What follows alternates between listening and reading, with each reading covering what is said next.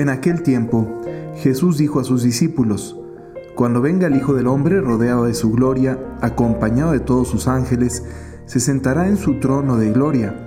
Entonces serán congregadas ante él todas las naciones, y él apartará a los unos de los otros como aparta el pastor a las ovejas de los cabritos, y pondrá las ovejas a su derecha y a los cabritos a su izquierda. Entonces dirá el rey a los de su derecha, Vengan benditos de mi Padre, tomen posesión del reino preparado para ustedes desde la creación del mundo. Porque estuve hambriento y me dieron de comer, sediento y me dieron de beber. Era forastero y me hospedaron, estuve desnudo y me vistieron, enfermo y me visitaron, encarcelado y fueron a verme. Los justos le contestarán entonces, Señor, ¿cuándo te vimos hambriento y te dimos de comer, sediento y te dimos de beber?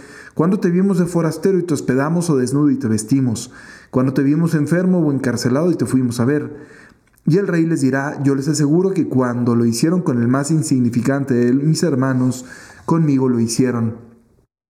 Entonces dirá también a los de la izquierda, apártense de mí, malditos, vayan al fuego eterno preparado para el diablo y sus ángeles, porque estuve hambriento y no me dieron de comer, sediento y no me dieron de beber, era forastero y no me hospedaron, estuve desnudo y no me vistieron, enfermo y encarcelado y no me visitaron.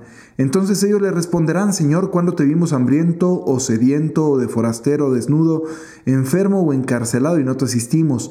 Y él les replicará, yo les aseguro que cuando no lo hicieron con uno de aquellos más insignificantes, tampoco lo hicieron conmigo. Entonces irán estos al castigo eterno y los justos a la vida eterna. Hay una realidad bien dura eh, cuando uno la piensa bien, y es que en el juicio final el Señor no dice, apártense de mí ustedes que fueron unos mequetrefes y se la pasaron haciendo eh, daño contra los demás. No. O sea, evidentemente, ¿verdad?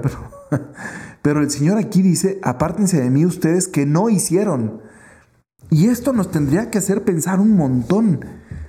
O sea, el juicio final también nos van a, el Señor nos va a decir, oye, lo que no hiciste. Hoy por hoy vivimos en una cultura terriblemente individualista. Escuchaba yo, hay un padre por ahí, si, lo, si, lo, si alguno de ustedes tiene posibilidad de escucharlo, háganlo, Fray Nelson Medina, un fraile dominico eh, colombiano que tiene su canal de YouTube y lo hace reflexiones y eh, eh, produce mucho material. Pero muy bueno, de verdad. O sea, un hombre muy inteligente y además un hombre de Dios. Eh, y pues esa es una buena combinación cuando las hay, ¿no? Pero bueno, él ponía un ejemplo que me gustó mucho. Él decía, cómo somos una cultura cada vez más individualista, ¿no? Y eso es por, por culpa del celular. Y ponía el ejemplo tal cual de, del, del, del WhatsApp, ¿no? Él dice, imagínate qué raro sería que en una conversación cotidiana de pronto alguien simple y se, se parara y se fuera y ya, o sea, sin decir ni con permiso, ni ahorita vengo, ni adiós, ni nada. Simple y sencillamente de repente te dejara de hablar y se va. Y luego regresa a los 15 minutos, 10 minutos, 20 minutos y, sigue hablando como si nada. Y si tú le reclamas, eh, te puede decir, eh, es que no, no. Por Instagram, digo por Instagram, por, por WhatsApp, ¿qué tan fácil no es hacer? Bueno, por Instagram también, ¿verdad? Pero no es tan normal chatear por ahí. Eh, me refiero, a, bueno, no sé, para mí no. Pero, pero a veces qué fácil es en WhatsApp, ¿no? Ves que llega, o sea, estás en una conversación, te cansaste de hablar, dejas de hablar y lo ya vuelves a hablar otra vez. O al contrario, qué exigente nos volvemos, ¿verdad? Mando yo un mensaje y espero que las, todas las personas eh, pues estén atentas a responderme a mí, como si yo fuera el único mensaje que les llega a los demás, ¿no? Y pues no. O sea, a veces como que nos convertimos nosotros mismos en el criterio de todo y nos preocupamos nada más de estar nosotros bien y ya, y todo lo demás que se vaya por un tubo. Así como aprendimos un día a tener colonias enteras bardeadas, o sea, ya no sé, se nos hace muy normal, pero no está tan normal si lo pensamos bien, ¿no?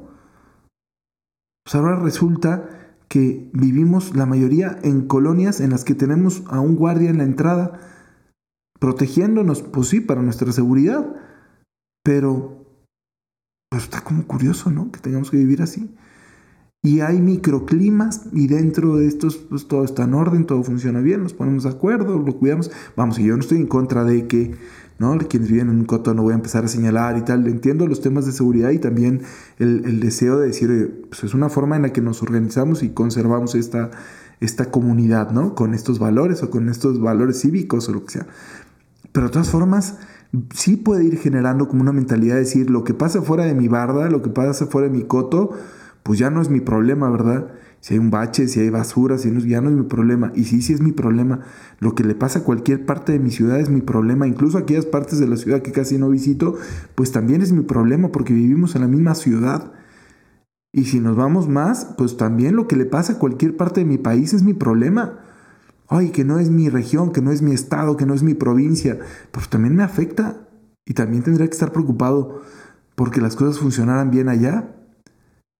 Y vámonos más. Lo que le pase a cualquier ser humano sobre este planeta, claro que me afecta, porque es mi mismo planeta. En la medida en que uno esté bien, todos estaremos bien. En la medida en que todos estén bien, uno mismo va a estar bien. Cuidarnos todos porque estamos en esta casa común. Pero el Señor todavía eleva mucho más. No es la pura subsistencia de la especie la que nos tiene que mover, ¿verdad?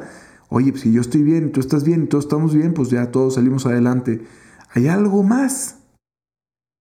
Un amor más grande. Hay la certeza de que en el prójimo está Jesucristo. Y esto sí tendría que tumbar cualquier barrera que pudiéramos llegar a tener.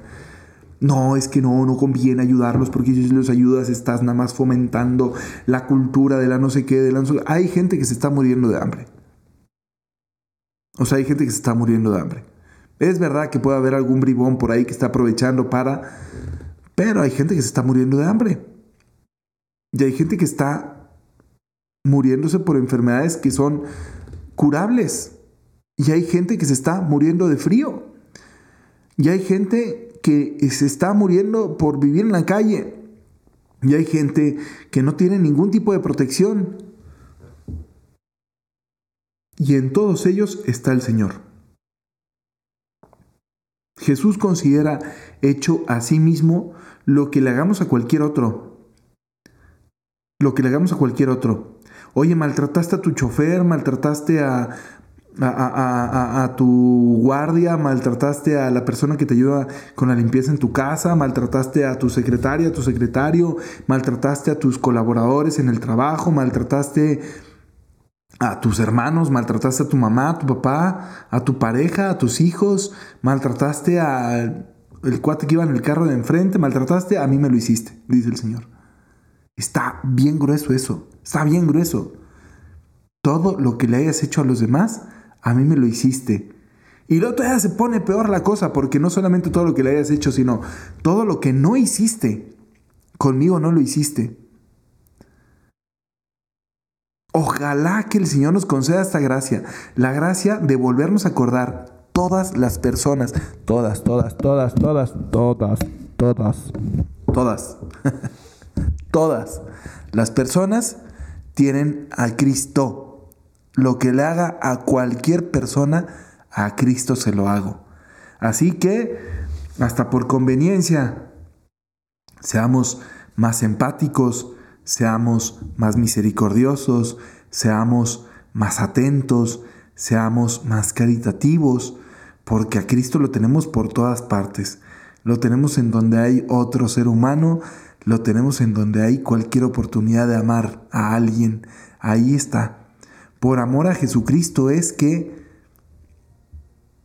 ayudo, por amor a Jesucristo es que cuido, por amor a Jesucristo es que pido por los demás, por amor a Jesucristo, por amor a Cristo que está en el otro. ¿Sale? Que Dios nos conceda la gracia de descubrir, de identificar al Cristo que está en mi prójimo, en cualquier ser humano y que a ese Cristo sea el que yo ame en esta persona. Que Dios les bendiga mucho, que tengan ustedes un excelente día, vivan bien su cuaresma, pórtense muy bien. Bye bye.